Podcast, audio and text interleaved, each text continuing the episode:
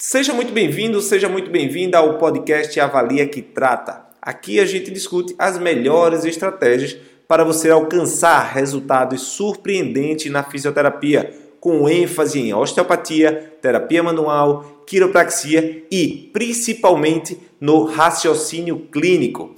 Eu sou Randy Marcos, fisioterapeuta, coordenador da Escola de Osteopatia de Madrid e diretor da Associação dos Fisioterapeutas do Brasil o atleta ele tem a questão de um quê de vício, né, com a atividade física, né, uma dependência psicológica aí da atividade física. E quando você libera ele vai para cima como se fosse um, um, um, drogado, né, necessitado daquela droga que é o exercício físico para ele.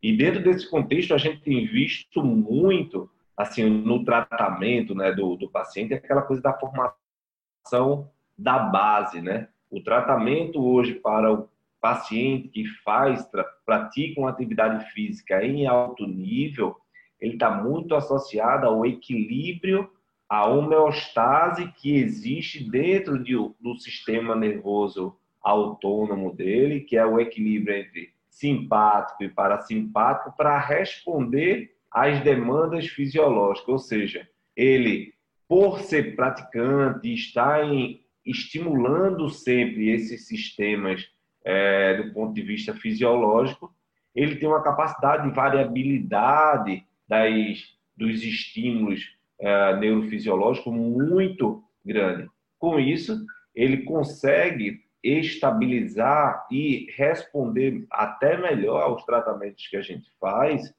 em relação ao paciente que é sedentário. O paciente sedentário, ele tem uma baixa capacidade a responder a essa variação de, de estímulo neurofisiológico. Por exemplo, a gente estimula uh, algumas, algumas regiões, por exemplo, da, através de técnicas manipulativas, que vai diretamente é, alterar, por exemplo, a frequência cardíaca dele, e ele tem uma, uma, um desequilíbrio muito, muito mais intenso e a resposta muito mais lenta. Com isso, afeta diretamente a regeneração dos tecidos.